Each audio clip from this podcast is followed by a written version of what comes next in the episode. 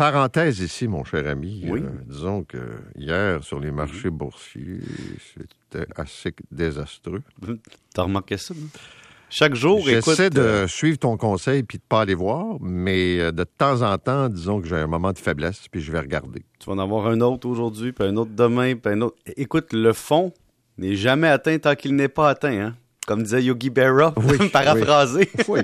C'est comme le président de la Caisse, euh, M. Aymon, la semaine dernière, Mhm. qui disait Je ne prévois pas que l'année 2022 soit très bonne. Non, en fait, euh, je tu sais, il y a des années comme ça où tu te dis, ça va être potentiellement négatif, j'accepte mon sort.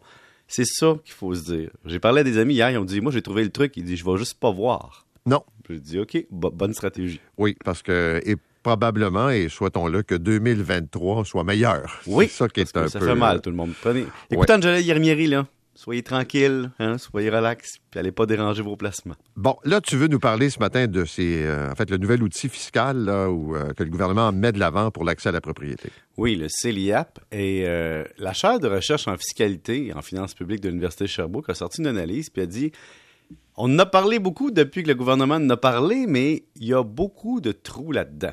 On dit oui, c'est bien beau, là, tu peux acheter, rappelons-le, tu peux mettre 8000 dollars dans une espèce de REER ou CELI pendant 5 ans.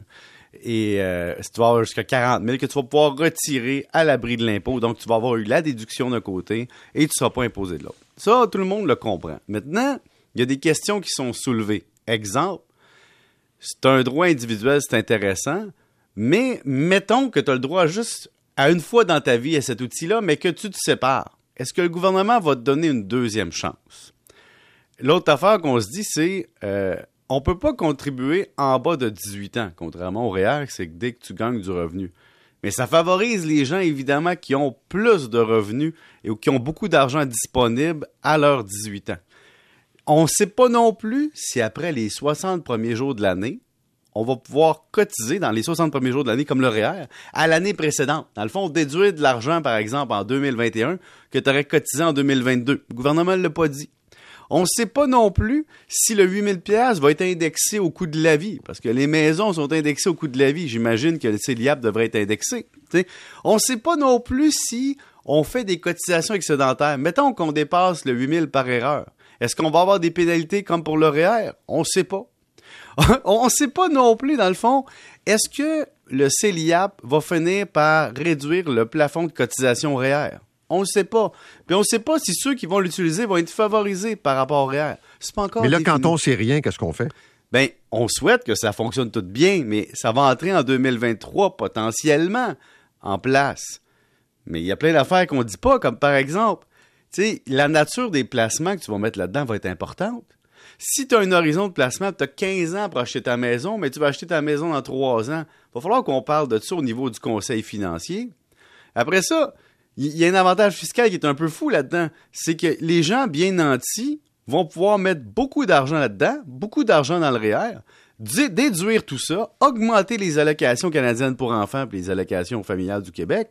Donc, c'est vraiment un outil de distorsion fiscale qui encourage beaucoup plus les gens bien nantis que les gens qui en arrachent. Et donc, tu sais, c'est un, outil d'accession à la propriété. Alors, la chaire de recherche dit la chose suivante. Pourquoi vous n'avez pas juste modifié le RAP? Puis le rendre, par exemple, non obligatoire de le rembourser, hein? Ou étendre la période de remboursement. Mais non, vous avez créé une nouvelle patente, mais pourquoi? Tu sais, s'il y a un décès que tu cotisé à ça, qu'est-ce qui se passe avec les transferts? Euh, Il y a plein, plein, plein de questions soulevées très intéressantes. On a aussi une leçon du passé. Tu on a dit, oui, mais vous savez, il y avait à l'époque, là, dans les années 80, un régime enregistré d'épargne logement qui est un peu l'équivalent, donc on ramène ça. Oui, mais la chaire de recherche dit, attention, là, dans ces années-là, il n'y avait pas de CELI, puis le rap n'existait pas non plus. Alors là, euh, tu sais, vous mettez un programme en place, mais on manque de réponses. Donc, À suivre. ah euh, oui. Pourquoi faire simple quand on peut faire compliqué? C'est la question qui se pose implicitement. Modifier le rap aurait été facile, le programme est déjà là, ça aurait été plus facile à suivre. Alors, la question est lancée, le gouvernement va peut-être pas répondre. on est habitué. C'est comme si tu t'attendais au contraire. Exact. Euh, tu veux me parler de l'industrie du nettoyage à sec. Oui. Le nettoyage à sec a toujours eu l'air un peu spécial pour moi, Paul, parce que pour moi, nettoyage égale mouillé. Donc, déjà en partant, ça m'a toujours fasciné, OK? Mais le point premier, c'est le nettoyage à sec vit présentement une crise. Puis personne ne s'en rend nécessairement compte, mais tu une industrie qui était basée sur une main-d'œuvre accessible. Deux, sur beaucoup de, disons, disons en français, euh, un monde parallèle payé comptant. Et donc, c'était intégré. Le client payait souvent comptant, les factures parfois étaient plus ou moins claires, puis l'employé voulait être payé cash. Là, on se retrouve après une pandémie où le client n'est plus habitué de payer comptant, donc il trouve ça louche. Mais l'employé veut continuer de payer comptant et lui, il a l'opportunité de travailler à plein d'endroits. Et même l'employé dit à l'employeur Hey, tu sais quoi? Moi, je vais être payé comptant, mais qui plus est, je vais être payé à la pièce, plus à l'heure. Parce que je peux faire ton lot en temps d'heure pour aller faire l'équivalent chez le voisin. Tout ça dans mes poches. Et ceux qui ont le regard un peu, un peu clair, Mhm. vous allez remarquer qu'il y a beaucoup de comptoirs de nettoyage où il n'y a pas de nettoyeur sais, c'est un rack, mais le nettoyage se fait ailleurs. Des fois, c'est en sous-traitance, des fois, c'est dans un autre entrepôt. Et donc, le suivi de l'opération est plus difficile. Ce que j'essaie de soulever ce matin, c'est on a une industrie qui est en grand bouleversement.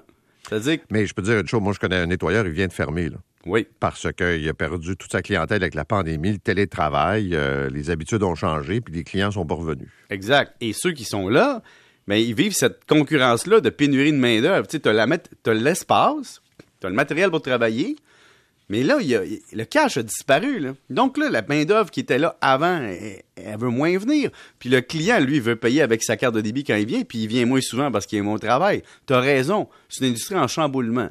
Mais ce que je dis, c'est que c'est encore drôle en 2022 qu'il y ait des gens qui vivent encore dans le monde parallèle complètement cash.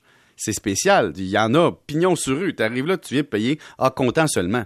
Comptant seulement en 2022, monsieur, ça, ça se peut pas. là. On peut pas faire ça sans que personne allume une lumière. Tu peux plus dire j'ai une business comptant parce que je vais éviter les frais de transaction. Ah, ça fonctionnait en 1995 là, dans la tête du client, mais aujourd'hui, ça fonctionne plus.